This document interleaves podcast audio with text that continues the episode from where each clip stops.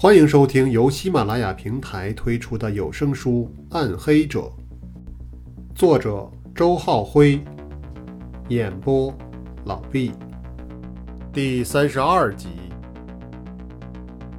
罗非拒绝了现场警方提供的防爆衣，他和那个人之间根本不需要过多的防范，而且，即便是要防范，这一件小小的防爆衣在那个人面前。又能起什么作用呢？所以，罗非就这样独自一人，没有任何防护的走进了碧方园饭店。男子也在一种复杂的情绪中等待着罗非。当他看到对方的身影出现的时候，他撇了撇嘴唇，挤出一丝难看的苦笑。罗非的目光落在了男子丑陋的面庞上。他在大脑中搜索着曾经的记忆，想把这面庞与多年前的某个形象吻合在一起，可他却无法完成这个工作，因为那两个形象间根本就不再有任何的共同点。当年的爆炸已经彻底毁去了对方的面容。把一个英俊倜傥的小伙子变成了令人不敢触睹的魔鬼。罗非本来永远也不会再有机会知道这个人是谁，可那两分钟的时差，最终还是泄露了对方的秘密。尽管包括穆剑云在内的其他人都对那两分钟的时差不以为然，但罗非始终坚持着自己的观点。他知道，那两分钟的时差是存在的，而这个时差正隐藏着某些重要的问题。他曾经猜测孟云并没有在爆炸中丧生，这个猜测让他激动不已。但物证中心保留的牙模却击破了他的这个幻想，同时也让真相变得愈发的扑朔迷离。警方记录的爆炸只有一次，时间是下午十六点十三分，而罗非听到对讲机中传来爆炸声的时间是十六点十五分。很显然，当这两个时间不一致的时候，警方记录中的爆炸绝对是真实的，而对讲机中听到的爆炸却有可能作假。可另外一个问题在于。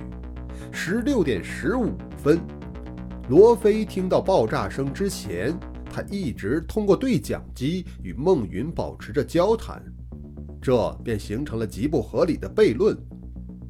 十六点十三分时，真实的爆炸发生，孟云已死，而他与罗非的对话却一直持续到了十六点十五分。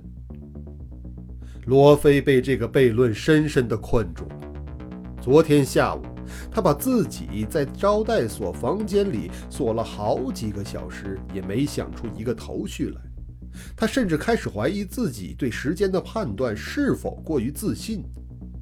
那个时差也许根本就并不存在。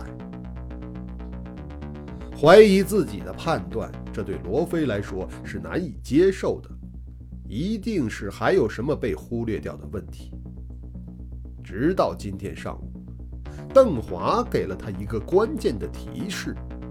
这个提示不仅化解了那个悖论，更让罗非顺藤而下，剖开了一连串的谜团。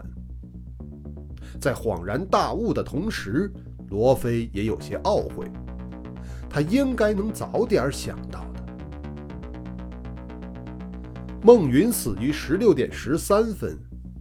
已经死去的人当然无法再与别人通话，可罗非却看到通话结束时挂钟显示在十六点十五分。那根本只有一种可能：有人调动过挂钟的时间。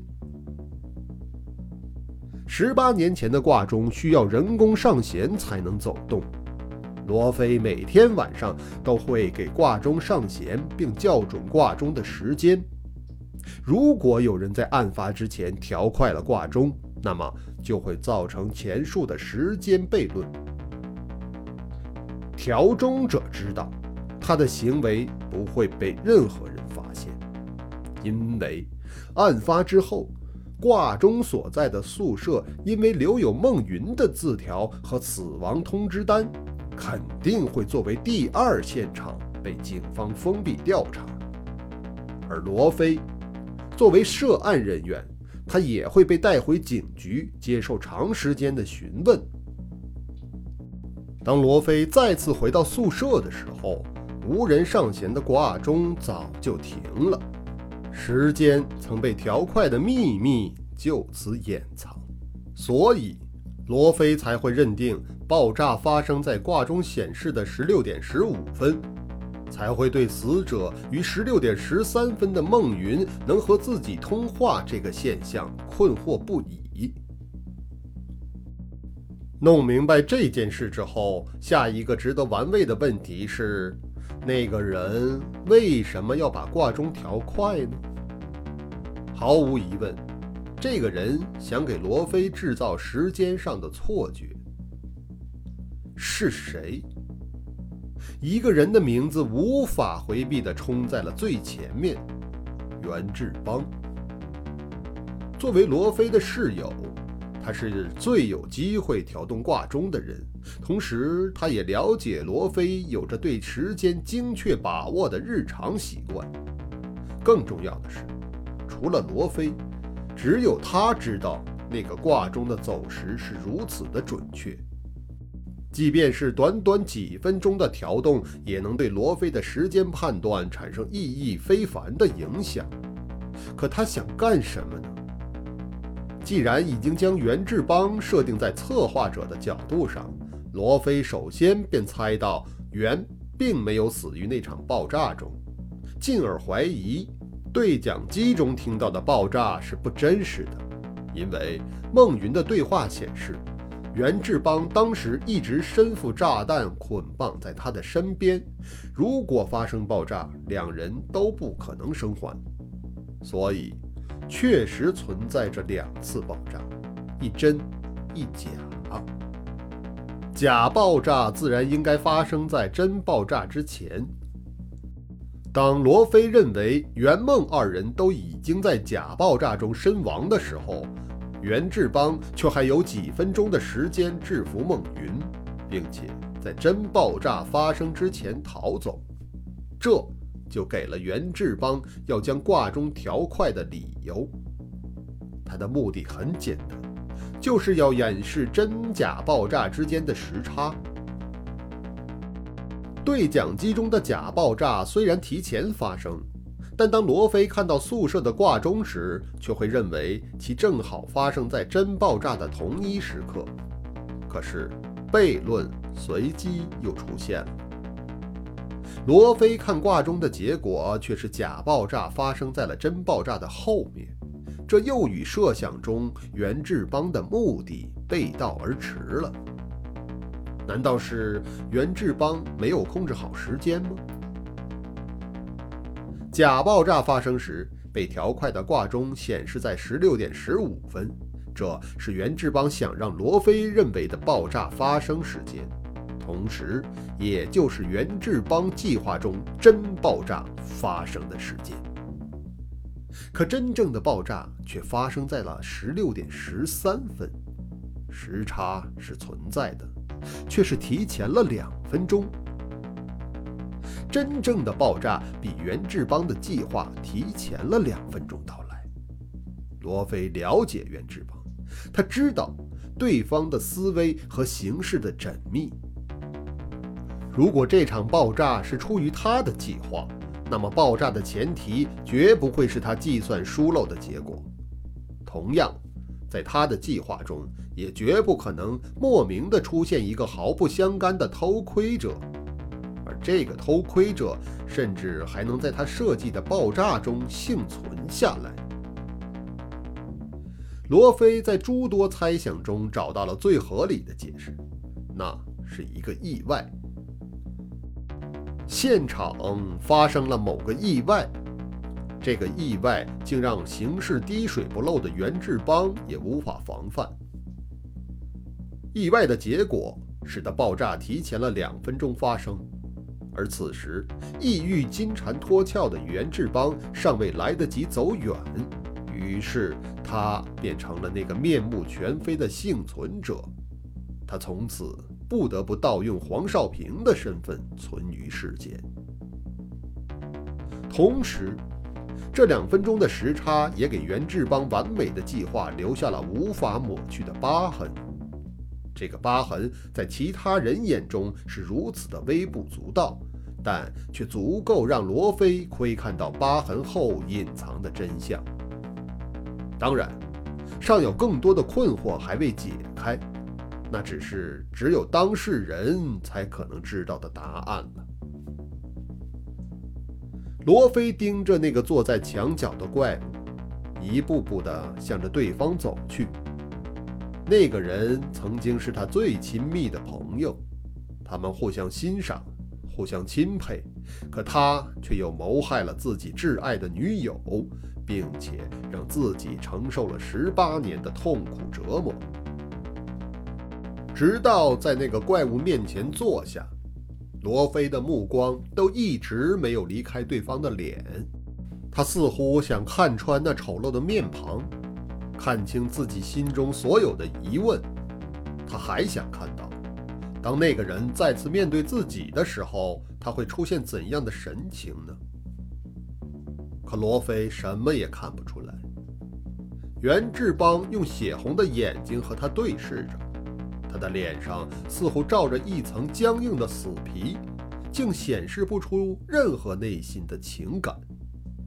或许他的所有情感也像面部的神经一样，早在那场爆炸中被摧毁殆尽了。良久之后，袁志邦先开口了，他用那折磨人耳膜的嘶哑声音问道：“你恨我吗？”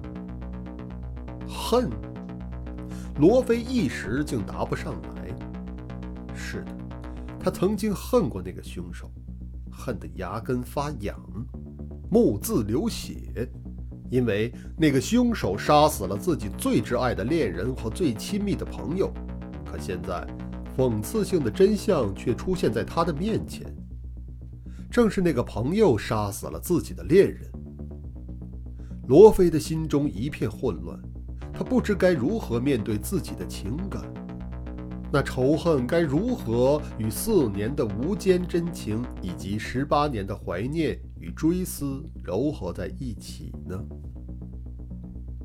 袁志邦却又说道：“你了解我，你该知道，我并不是你们想象中的那个恶魔。是的，他们曾是同吃同住四年的好兄弟。”那种情感，甚至已不逊于血水相融的亲人。他们也确实互相了解。他们之所以进入警校，正是因为有着相同的理想和追求，用自己的力量去惩罚罪恶。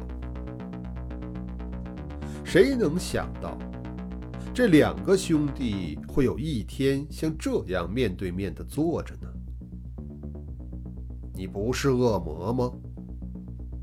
半晌之后，罗非才咬着牙反问道：“可你做了恶魔才会做的事情。”袁志邦摇了摇头，似乎并不认同对方的责问，然后他说道：“你已经当了十八年犯也是不计其数了。”你该知道，很多罪犯，他们并不是恶人。当他们触犯法律的时候，只是因为他们面前已经没有更好的选择了。罗非心中一凛，他明白这个道理。在人生的旅途中，每个人都会面临着很多的路口。他们会选择看上去最好的那一条路走下去，可是如果最好的那条路却要触犯法律的时候，这些人的命运便会蒙上浓重的悲剧色彩。他想到了明泽岛上的叶子飞，想到了恐怖谷里的李延辉。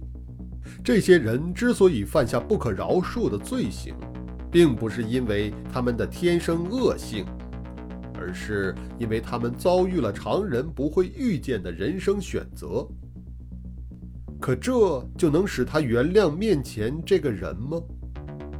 不，只要一条理由就可以驳斥所有。你为什么要炸死他？为什么要让我承受如此的痛苦？为什么？罗非瞪着袁志邦的双眼，他的痛苦似乎要随着那突出的眼球一块喷发出来。因为我需要有人来证明我的死亡，这样我才能继续自己的计划。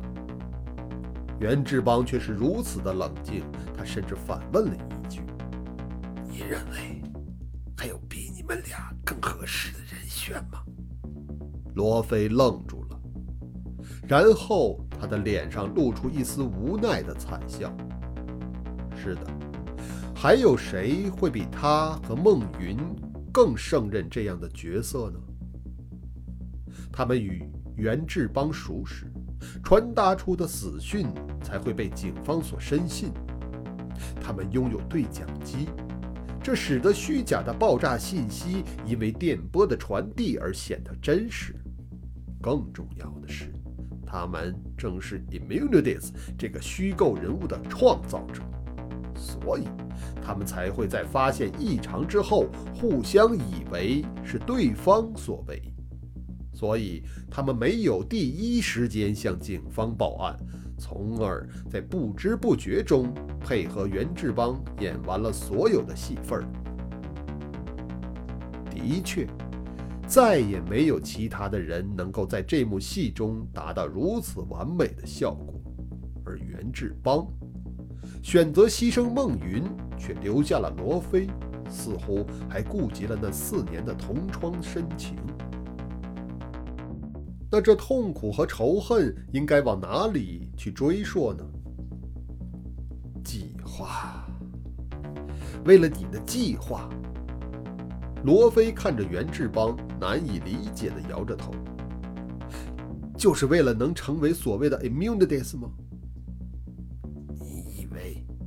命的意思就是我。袁志邦悠悠的叹息一声：“你错了。命的意思本来就是你们所创造的，你自己就是命的意思。孟云也是，甚至很多人心里都有命的意思，因为这个世界上存在着太多的罪恶了。”人们需要 a m i n o d a y s 的存在。不，罗非敲了敲桌子。人们要的是法律。治不了所有的罪恶。权势高的人可以凌驾在法律之上，狡猾的人可以躲在法律照耀不到的阴暗角落。袁志邦的语气也变得严肃起来。这个道理我十八年前就明白了，而你做了十八年的警察，难道还不明白吗？或者只是因为失去了心爱的恋人，便放弃了公允与驳斥我的理论？罗非竟不知该如何回应对方。他是法律的捍卫者，可是法律。真的能惩治所有的罪恶吗？袁志邦的右手忽然抬了起来，与他靠在一起的郭美然也被牵动了。由于长时间处于高度紧张的状态下，这个女人的神情已经有些恍惚，此刻受到惊扰，便神经质一般的尖叫了一声。你看看这个女人，袁志邦冲郭美然撇了撇嘴。她原本只是这家饭店的服务员，可她凭着自己年轻，有几分姿色，就勾引了饭店的老板，使那个不争气的男人抛弃妻子。投入了他的怀抱，而他则从服务员摇身变成了老板娘。罗非看着郭美然，眼中闪过一丝鄙夷的神色，而郭美然听对方讲起自己不光彩的往事，显得既害怕又迷茫。袁志邦的话还没有说完，仅仅是这样也就算了。他既和男人的前妻在离婚时分走了一半的财产。他自己是个无耻的强盗，反而责怪别人夺走了他的东西。短信，使出种种手段骚扰对方，说一些下流不堪的话。他甚至甚至故意将自己和那个男人在床上的行为还讲给对方听。可怜呐，那男人的前妻不堪侮辱。因为神经衰弱，得了抑郁症，最后服药自杀了。罗非瞪着眼睛，目光中的鄙夷变成了愤怒。你也很生气，对吗？袁志邦捕捉到了罗非的情绪。可是，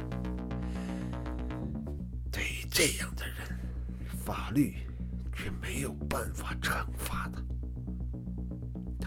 尽了坏事，却仍然逍遥自在，享受着本该属于被害人的宠爱，挥霍着本该属于被害人的财产。在这个时候，面对这样的罪恶，你难道不希望 Immunities 出现吗？说到这里。